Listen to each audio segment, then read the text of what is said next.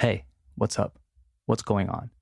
Welcome to another episode of English with Dane, a podcast designed for you to improve your English. As always, I'm your host, Dane, and you can find me on Instagram and Twitter at English with Dane.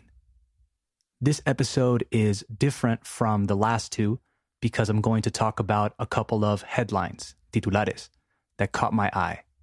One is about an interesting new law in the Philippines, and the other one has to do with a new TV show that is quickly making waves. So let's start the show. You are listening to the 20th episode of English with Dane. Hit it.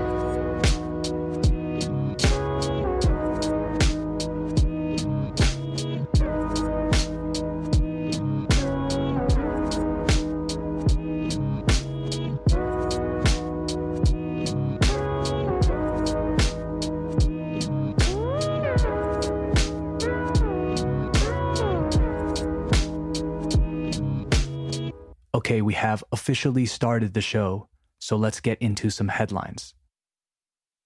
The first one is from two days ago, so the 29th of May, and it's from the Philippines. It says New Filipino law requires every student to plant 10 trees if they want to graduate. No difficult vocabulary there, so let's keep reading. The Philippines, a tropical island nation in the Pacific, will now require by law that all graduating students from elementary school all the way to college plant 10 trees each before they can graduate. The bill or law, called the Graduation Legacy for the Environment Act, was approved in the House and is now being sent to the Philippine Senate for action. Then it says, Proponents of the law see this as an opportunity for the Filipino youth to help tackle climate change and build a greener environment for their generation. To tackle means to take down, all right, derribar or placar in Spanish. In this context, it means to fight against.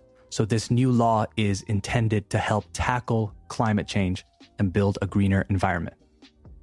Let's keep going. It is estimated that over the course of one generation, the bill will be responsible for 525 billion trees planted. That's billion with a B. This comes from over 12 million students graduating from elementary school each year, 5 million from high school, and 500,000 from college, equaling 175 million trees planted each year. Then they give us a bit more context, and it says the Philippines consists of 7,641 islands in Southeast Asia. Remember, the S in islands is silent, okay? We don't say Icelands. We only say Iceland for the country. Across those islands, deforestation has been a primary environmental issue. Widespread development and agriculture have led to a significant drop in forested areas across the Philippines. Through the 20th forested areas in the Philippines have decreased from 70% all the way to 20%. And it is estimated that 24.2 million acres of forests were cut down from 1934 to 1988, primarily from logging. Logging is, of course, the industry of cutting down trees to produce timber, right? To get wood, spelled L O G G I N G. I like this law. I think it's a great thing to do. And I'm sure it will become a part of the ceremonial aspect of graduating. People will start filming their 10th tree being planted, and it will become something that is ingrained in the culture. So, solid initiative. I applaud it. But I bet, apuesto que, I bet there are going to be a bunch of college students planting 10 trees the day before their graduation so they can receive their diplomas. But nonetheless, sin embargo, I think it's a great new law. Two years ago, I think I saw some news about India also making a big effort to plant trees. And they set a new world record for largest amount of trees planted in 12 hours. They planted like 60 or 70 million trees. That's a lot of trees, but I think they had around one and a half million volunteers helping them. Okay, you can find that article on Forbes.com, by the way. All right, a friend of mine sent me this next headline, and it's about a new TV show on HBO. And I have a few things to say about it. The headline reads HBO's Chernobyl is currently the highest rated TV show, beating Breaking Bad and The Wire. This is a good moment for a quick vocabulary reminder. We use the word currently for actualmente and actually for the word realmente. Okay, let's keep reading. The argument over the best TV show of all time is one that can last, que puede durar, until the end of time, with many votes being cast for classics like The Wire and The Sopranos, or for Breaking Bad. A new drama has entered the competition, though, in the form of HBO's Chernobyl, which is currently the top rated TV show on IMDb, beating the hits mentioned above. At the time of this writing, Chernobyl is sitting atop everything else on the list of IMDb's top 250 TV shows, where it's enjoying a score of 9.6. Okay, I have a few issues with this headline, and maybe I'm being negative because they're saying that it's a better show than some of my favorite shows of all time. But IMDb ratings, like all other ratings, can be misleading. So let's take a closer look for a second. It's important to take into account, tomar en cuenta, the amount of individual votes each show received, because you can't compare a show that has been around for many years and has around 100 episodes with a mini series that came out this month and has five episodes.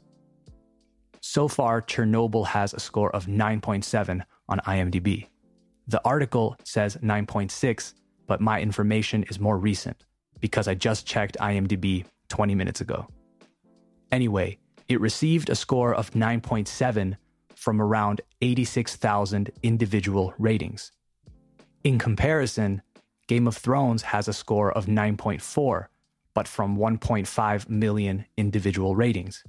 And that's over eight years. So they have maintained that level throughout the years. Breaking Bad has a score of 9.5 out of 10, and they received 1.2 million individual votes. So you could say that Chernobyl being at the top of the list, beating established shows, is very misleading. By the way, the top 10 list of highest rated TV shows on IMDb looks like this. Number one, Chernobyl, 9.7. Number two, Planet Earth 2, 9.5. Then Band of Brothers, 9.4. Planet Earth, 9.4. Number five is Breaking Bad, 9.4. Then we have Game of Thrones, 9.4. The Wire, 9.3. Our Planet, 9.3. Cosmos, 9.2. And at number 10, Blue Planet 2 with another 9.2. So, a surprising amount of documentaries or documentary style shows on that list. Five out of 10, actually. Anyway, I watched the first episode of Chernobyl to see if it really deserved to be on the top of that list, even if only for a short time. And I thought it was good.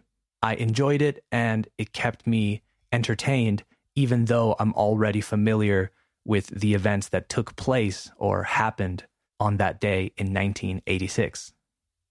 I thought it was well filmed and I liked the shots, los planos. They didn't blow me away like other shows, but I thought they were solid.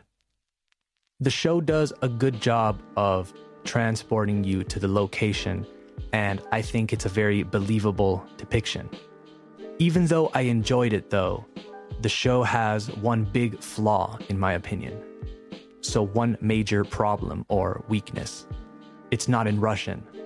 I know Chernobyl is in the Ukraine, but it was a part of the USSR at the time, so I'm assuming that it would have taken place in Russian. I don't know, write to me if I'm wrong. But that was a big issue for me. This is probably something that divides the audience.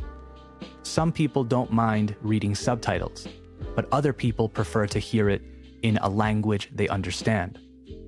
Personally, I'm in favor of subtitles because I think it makes the show more believable in general. So I was disappointed with that. I still enjoyed it, but the problem is that the names of the characters are Russian or Ukrainian names, and it feels strange when they call each other and then speak with a British accent or that neutral English accent that they use in shows sometimes. Something that I liked about the show is that they showed us the people in the city not knowing what was happening, right? Not knowing what to do. They look out of their windows and they see a strange glow, un brillo, and some of them go out into the street to see what's happening. I think this is an effective technique because as a viewer, you immediately identify with them and it makes you feel this tension throughout the episode. And I think they made a good choice showing that perspective. The acting I thought was pretty good. I believed the characters and I empathized with them. I put myself in their shoes. So I guess so I guess it was effective in that aspect too. I've only seen one episode though, so I can't really judge completely yet. I'll get back to you when I've watched more. Who knows, maybe I end up loving the show. Me termine encantando. If you've watched the show, let me know if you agree or disagree. Write to me at English with Dane. Okay, that's the show for today.